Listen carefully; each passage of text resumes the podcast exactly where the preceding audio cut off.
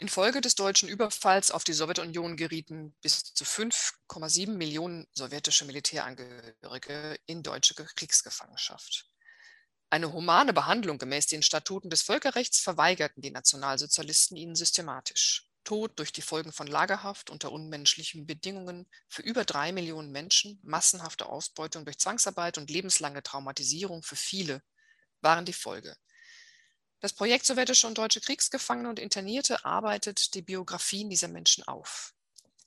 Den Jahrestag des Überfalls haben wir zum Anlass genommen, mit Expertinnen und Experten aus unterschiedlichen Bereichen darüber zu sprechen, wie Gedenken und Erinnerung an diese Geschichten heute aussehen, auch im Lichte des aktuellen Kriegs, den Russland gegen die Ukraine führt. Der Politologe und Historiker Dr. Dmitri Stratiewski, der beim Deutschen Historischen Institut Moskau als Mitarbeiter des Projekts tätig ist, hat sich dazu Gedanken gemacht. Die Frage nach dem Gedenken an den 22. Juni 1941, Erinnerung an den deutschen Angriff auf die Sowjetunion, äh, Frage nach den Spielräumen für die Vergleiche zwischen den Kriegen im 20. und im 21. Jahrhundert sowie nach den Veränderungsmöglichkeiten unserer Erinnerung sind für mich eng miteinander verbunden. Meine Antwort beinhaltet gezwungenermaßen drei Perspektiven. Als Mensch, in der Sowjetunion geboren und in der unabhängigen Ukraine aufgewachsen, jetzt lebe ich seit längerem in Deutschland, als Zeithistoriker mit Schwerpunkt Zweiter Weltkrieg und als Vereinsaktiver, der sich für die geschichtspolitische Aufklärung und Völkerverständigung zwischen Deutschland und der Ukraine, zwischen Deutschland und Russland stark machte. 22.06.1941 bleibt für mich der Tag einer großen Katastrophe für meine Heimat und für ganz Europa, ein Gedenktag. Infolge des deutschen Überfalls auf die Sowjetunion, auch auf die ukrainische Sowjetrepublik als damaliger Teil der UdSSR, starben Millionen von Menschen, darunter meine Familienmitglieder.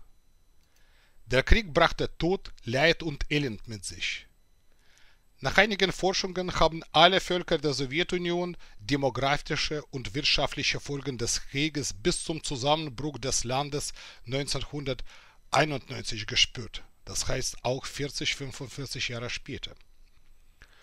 Aber auch nach dem 24. Februar 2022 starben und sterben in der Ukraine Menschen, darunter diejenigen, die ich persönlich kannte. Städte werden den Erdboden gleichgemacht. Die ganzen Regionen werden verwüstet. Es sind wieder Geflüchtete unterwegs, die ihr Gut und Habe verloren haben. Das ist die erste Parallele. Es gibt auch andere. Viele Forschende, die sich mit dem Zweiten Weltkrieg und eng spezifisch mit dem Deutsch-Sowjetischen Krieg beschäftigen, bekommen bestimmt Gänsehaut, wenn sie die Ortsnamen hören, wo heute gekämpft wird. Diese Orte waren auch 41, 43 Schauplätze des Krieges, eines anderen Krieges, sei es die Gebiete in der Ostukraine, Donbass, Südukraine oder die Gegend um Kiew. In der Geschichtsforschung befasse ich mich mit Schicksalen sowjetischer Kriegsgefangener in deutscher Hand 41-45. Auch heute haben wir Kriegsgefangene auf beiden Seiten. Die Forderung nach deren menschlicher Behandlung gemäß dem Völkerrecht gewinnt wieder an Bedeutung und an Aktualität. Parallelen, bewusst und unbewusst, sind in dieser Situation unabdingbar. Andererseits würde ich aus wissenschaftlicher Sicht dafür plädieren, das Werkzeug der Analogien sparsam zu nutzen. Der Zweite Weltkrieg war eine singuläre Erscheinung in der Weltgeschichte. Das betrifft viele Bereiche, wie zum Beispiel ideologische Motive der NS-Spitze oder überhaupt Nationalsozialismus als Ideologie äh, oder Umsetzung der Vernichtungspläne, Holocaust. Der Krieg 1939, 1945, natürlich unter Berücksichtigung dessen Ursprungs und Folges, das heißt nicht aus dem Kontext gerissen, soll als ein bestimmtes, als ein separates und eigenständiges Ereignis betrachtet werden. Opfer und Täter, Sieger und Besiegte sind klar definiert. Generelle Neubewertung finde ich hier nicht zulässig und diese lehne ich ab. Eher können wir einige Facetten auf Grundlage von neuen wissenschaftlichen Erkenntnissen nachjustieren, aber hier will ich ausdrücklich betonen, auf Grundlage von wissenschaftlichen Erkenntnissen.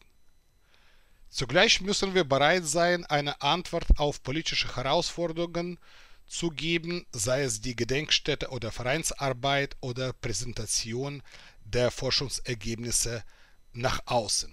Hier ist natürlich die Gegenwart, der gegenwärtige Krieg von großer Bedeutung. Aber rein praktische Hindernisse kommen hier auch ins Spiel. Teile des ukrainischen Archivguts sind wegen der, der russischen Angriffe auf Archivgebäude in der Ukraine vernichtet worden und für die Menschheit verloren gegangen. Die russischen Archive äh, werden in der absehbaren Zeit für eine Mehrheit der deutschen Forschungsgemeinschaft nicht zugänglich sein. Auch die Kooperation mit vielen Stellen in Russland ist derzeit nicht denkbar. Viele Kolleginnen und Kollegen sind vom Kriegsgeschehen unmittelbar betroffen. Wir können nicht weiter arbeiten und forschen, ob es keinen Krieg in Europa, keinen Krieg in der Ukraine gäbe. So bedeutet der aktuelle Krieg eine Zäsur für die Geschichtswissenschaft oder zumindest äh, im Teilbereich Geschichte des 20. Jahrhunderts mit viel Anpassungsnotwendigkeit, aber in meinen Augen nicht in Form einer Neubewertung des Zweiten Weltkrieges.